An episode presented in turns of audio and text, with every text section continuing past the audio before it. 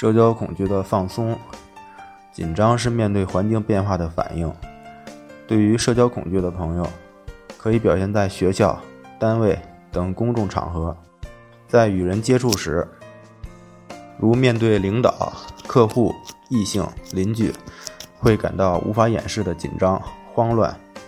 有的人是脸红，有的是出汗、手抖等。紧张时的表现可以千差万别，但这并不是很多问题，他们的本质是社交恐惧。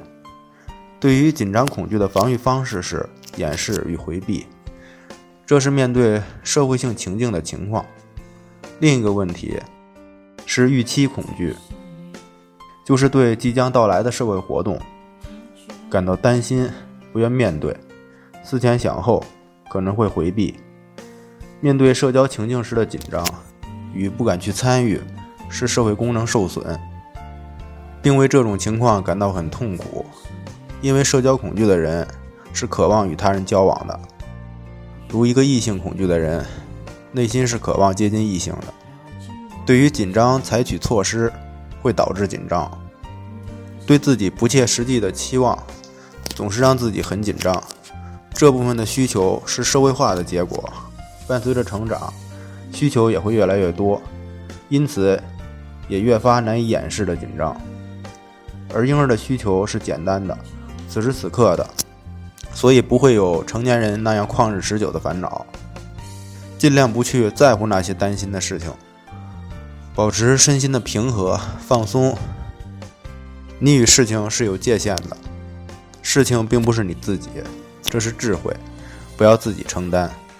对于担心的事，不予理睬，通过正常的生活消耗掉这部分能量。反制法是迎面而上的体验法。对于我们在乎的问题，无法放松，面对时有极度焦虑，做事或改变环境也并不能解决问题。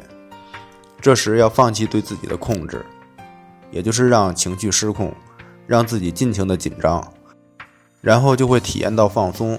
这是情绪的规律，杂念减少，没有起伏波澜，内心平和宁静。腹式呼吸，气息柔和，肌肉放松，心境清爽，心智灵活，积极而有力量，精力充沛。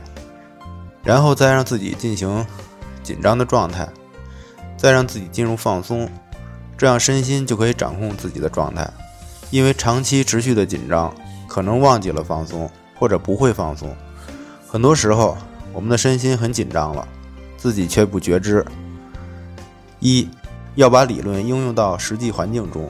二，你此刻所在乎的，是你以后不会在乎的。